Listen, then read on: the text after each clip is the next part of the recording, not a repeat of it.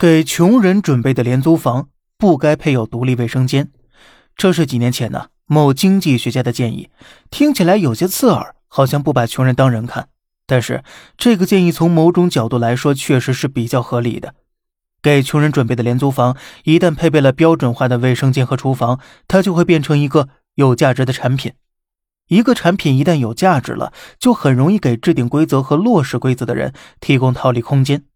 这时候，廉租房就会流入市场，它的价格会受供求关系影响，变成一个商品化的产品。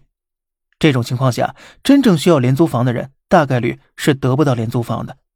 这几年时不时爆出的经济适用房房主开豪车，甚至出租经济适用房来赚钱的事情，这背后逻辑就是这样的。再给你举个简单例子，你就能看明白了。在荒时啊。和珅在给灾民的粥里撒了把沙子，就是因为和珅看到了表象背后的本质逻辑。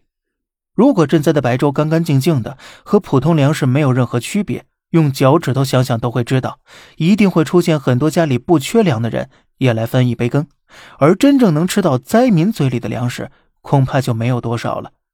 而粥里掺了沙子，对快饿死的灾民来讲，他们并不在乎，但是对家里并不缺粮的人来说，他们大概率是不愿意吃有沙子的白粥的。这就让很多想白嫖赈灾粮的人放弃了。如此，这粮食才能够最终进入真正的灾民嘴里。虽然有沙子，但总比饿死要强百倍吧。这背后的逻辑和廉租房就是一样的，可以安身但削减部分功能的房子，才不会引起权力寻租。人性使然，好的制度未必能让坏人变好，但坏的制度却一定会让好人变坏。正义感爆棚，往往因为正义是廉价的，看上去的振臂高呼，那是因为高呼的成本和代价其实是极低的，低到他们认为自己就是正义的化身了。十九世纪法国经济学家巴斯夏有篇著名的文章，叫做《看得见的和看不见的》。